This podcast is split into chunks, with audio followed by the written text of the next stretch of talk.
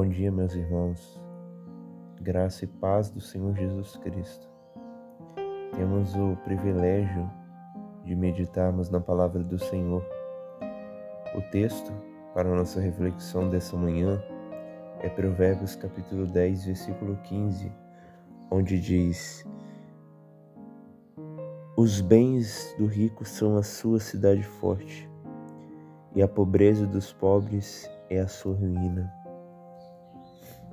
Há uma, há uma realidade apresentada na palavra de Deus, tanto no Antigo Testamento quanto no Novo Testamento, dizendo a respeito da condição material das pessoas. As Escrituras são claras em afirmar que sempre haverá pessoas que desfrutam de privilégios, vantagens e outras pessoas que desfrutam de desvantagens. Tudo isso debaixo da providência.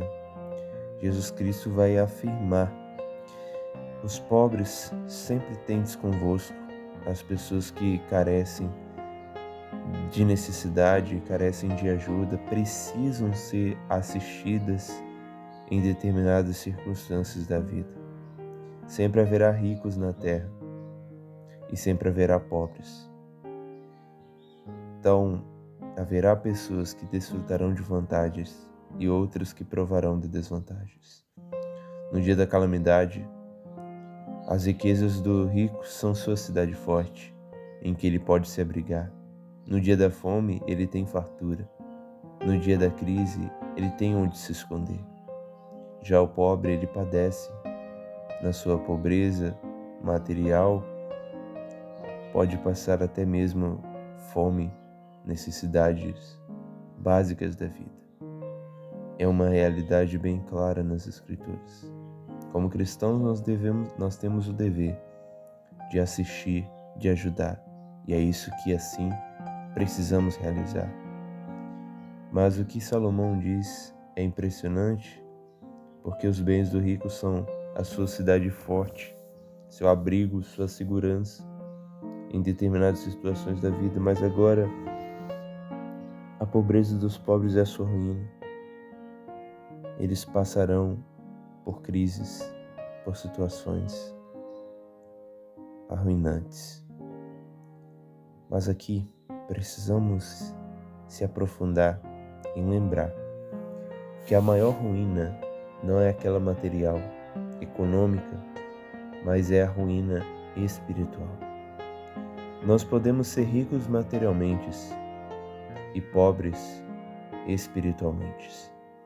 Nós podemos ser ricos materialmente e ricos espiritualmente. Podemos ser pobres materialmente e pobres espiritualmente. Podemos ser pobres materialmente e ricos espiritualmente.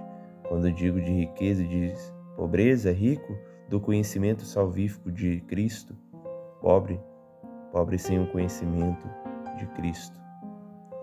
O que irá falar, o que irá determinar nosso estado diante de Deus, a nossa riqueza na herança dos céus, não é o nosso estado exterior na terra, mas o nosso estado interior diante de Deus, aqui na terra. A riqueza pode ser uma bênção na nossa vida, porque pela riqueza podemos ajudar os outros. A pobreza também pode ser bênção na nossa vida, porque talvez com riqueza nos tornaríamos orgulhosos e negaríamos o Senhor. Foi exatamente isso que aqui no livro de Provérbios está escrito, quando diz: Não me dê a riqueza para que eu não se torne orgulhoso e se esqueça no Senhor, mas nem a pobreza para que não venha eu roubar e afastar o coração de ti.